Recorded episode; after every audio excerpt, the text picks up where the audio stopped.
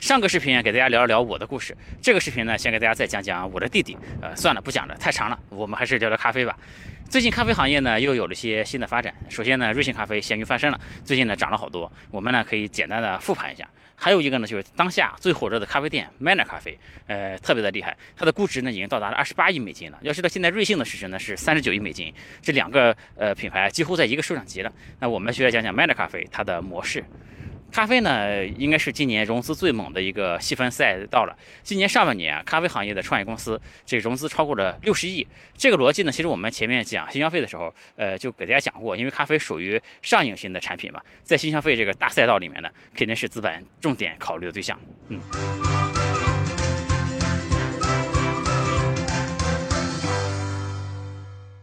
有趣的灵魂聊科技人文，我是李自然。今天再和大家聊聊咖啡行业啊。呃，首先我们从瑞幸咖啡开始说。瑞幸呢出事的时候呢，股价不到一块四美金，现在呢又涨到十五块多了。呃，其实涨了非常多。其实即便是在瑞幸最不行的时候呢，我在视频里也给大家说，我觉得瑞幸的商业模式啊没什么问题。呃，财务造假这个事儿呢，更多的是团队出现了问题。当时也有很多人都不相信，当时的媒体也很多下基尔分析啊，说甚至说中国人不喝咖啡什么的。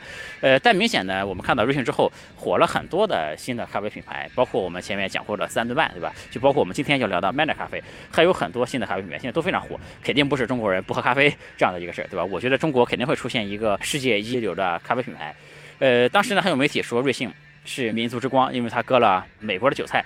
呃，这个是这个事儿的，当然媒体是开玩笑这么说，但我就怕有人真的信啊。因为造假这这种事儿啊，首先它肯定是一个耻辱，而不是一个榜样，对吧？而且这个我也是做书海的一个人，就我觉得这样的造假呢，它首先败坏的是中国企业在外面的声誉嘛。这些事情我们可能将来都要付出更大的代价才能去弥弥补回声誉上的这种损失的。我们简单复盘一下瑞幸啊，瑞幸呢现在做的确实还可以，因为瑞幸二零二零年就去年它营收四十个亿，营收呢上涨了大概三分之一，而且呢有超过六成的门店也实现盈利了。现在。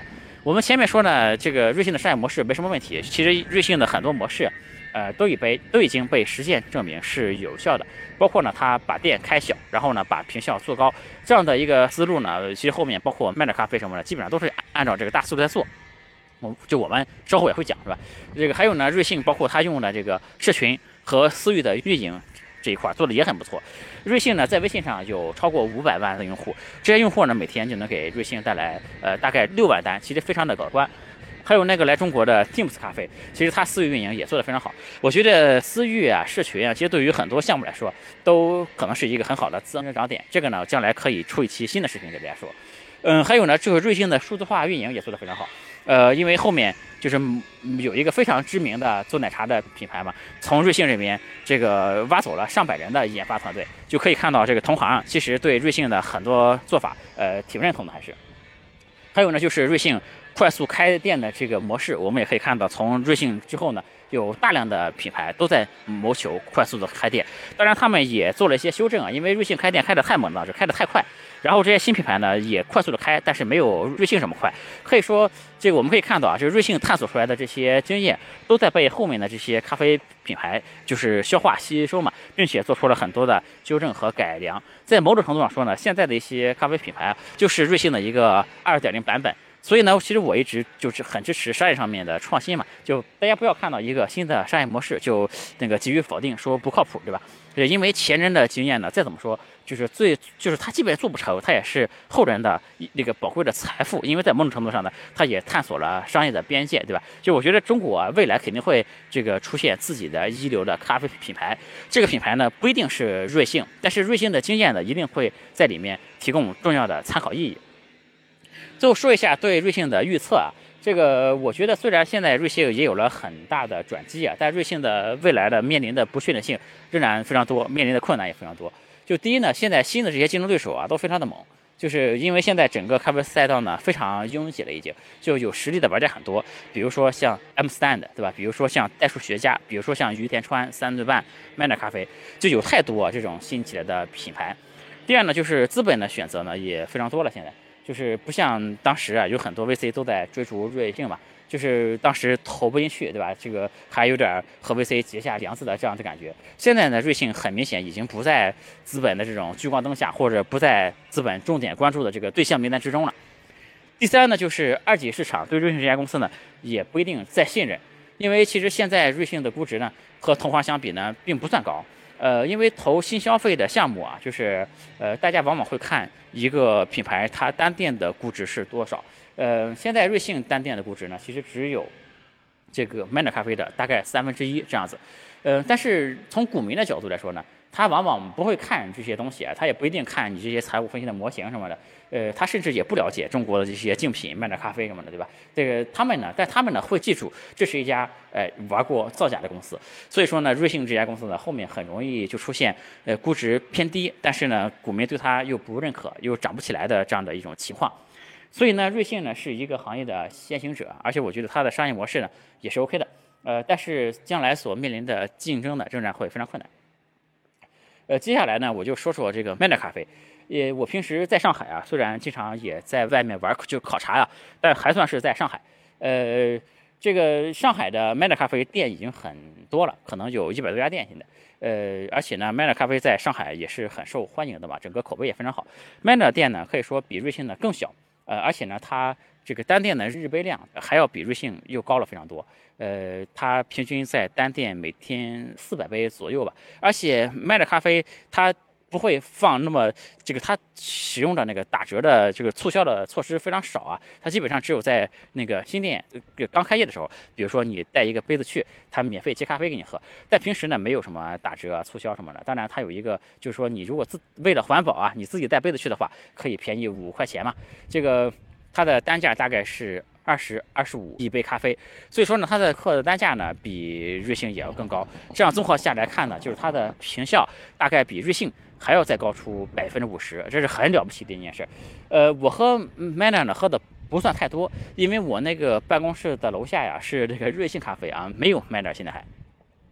关于 Manner 呢，我大概有三点想要讲啊。第一呢，Manner 家的咖啡呢确实挺好喝的，呃，尤其是考虑到它的价格，就是一杯二十二十五，对吧？如果你自己带杯子去，再便宜五块钱，蛮划算的。其实还是，我觉得它是很好的平衡了大众的口感和这种优质咖啡的风味吧。我之前呢有个讲新消费的视频，我提到新消费呢，第一个破局点就是产品主义。呃，Manner 呢，我觉得它就是这么做的。呃，所以我是挺喜欢这家公司的。像瑞幸呢，我只是觉得它商业模式还 OK，对吧？但谈不上多么喜欢这家公司。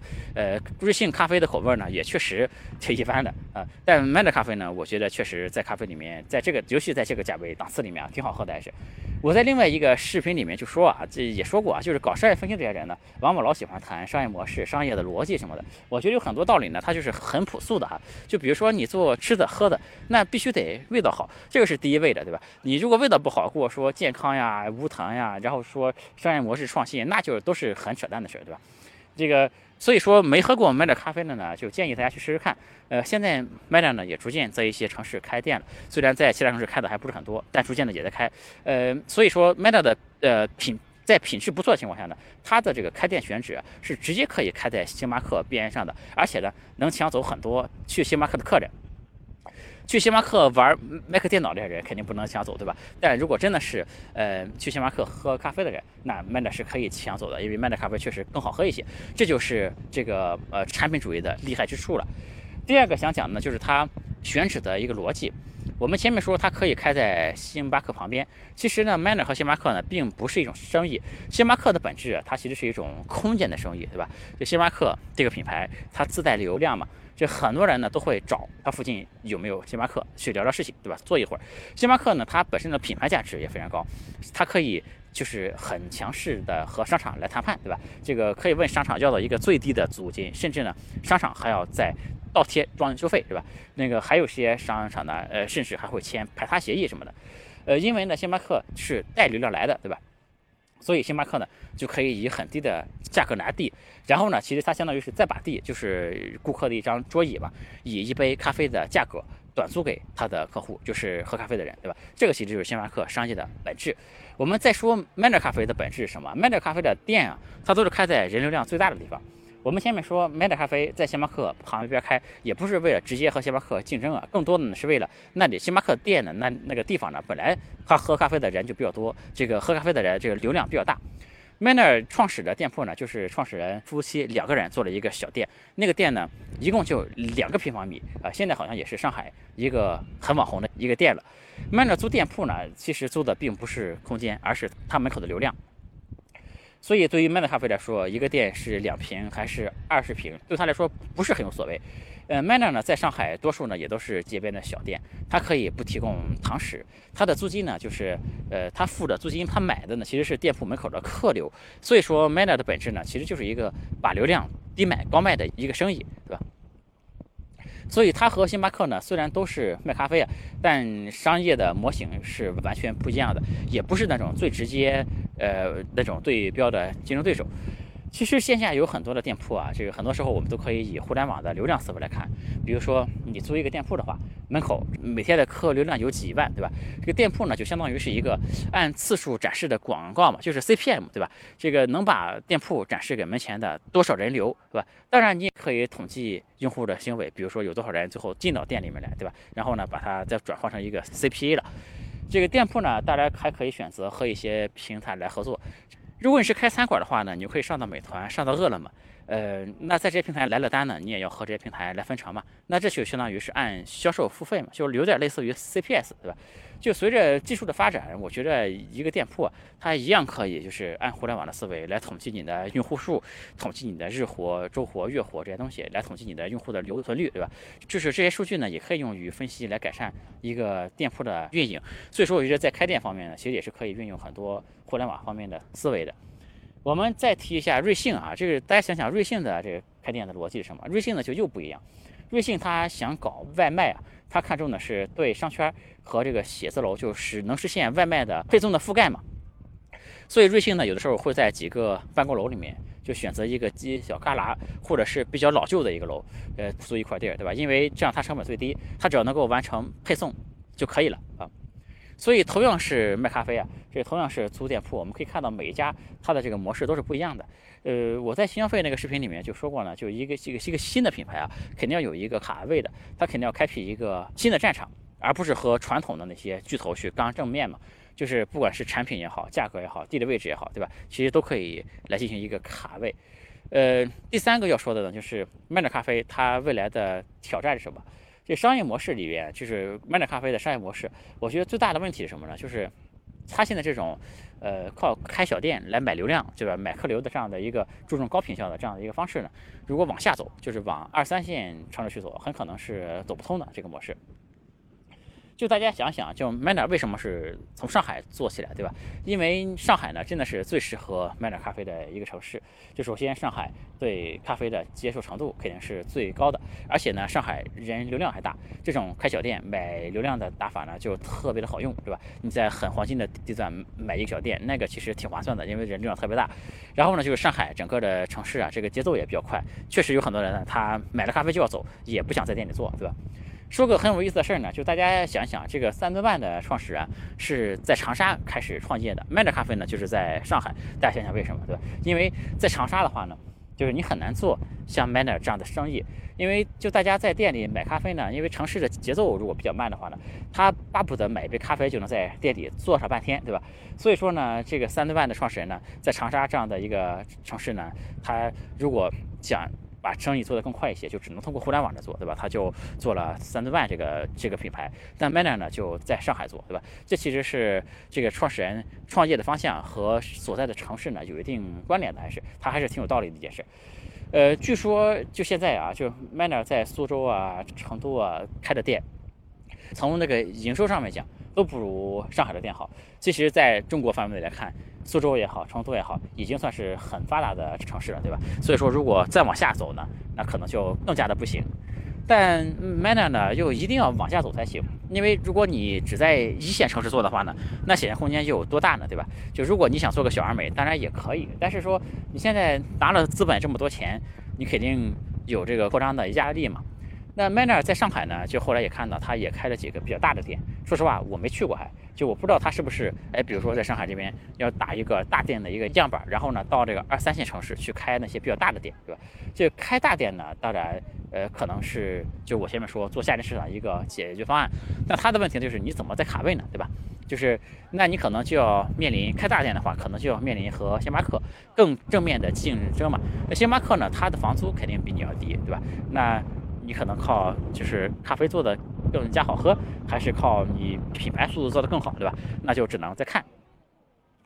呃，今天聊这个咖啡啊，这个行业的一些更新的信息啊，就和大家就聊到这儿。咖啡呢，也不是我的这个主业啊，如果有讲错的呢，也欢迎从业者指正。上次我聊完那个咖啡之后啊，还有咖啡行业的创始人加了我，后来呢，创始人还拿到了大几千万的融资。呃，今天讲的这些内容呢，其实也不光是面向开咖啡店的这些人，呃，希望也能够给那些。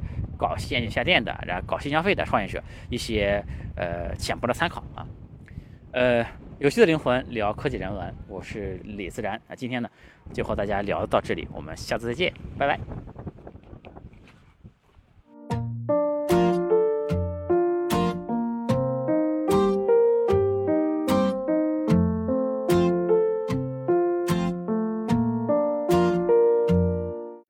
欢迎加我的微信，我的微信是李自然五四六零，全拼的李自然，数字五四六零，李自然五四六零。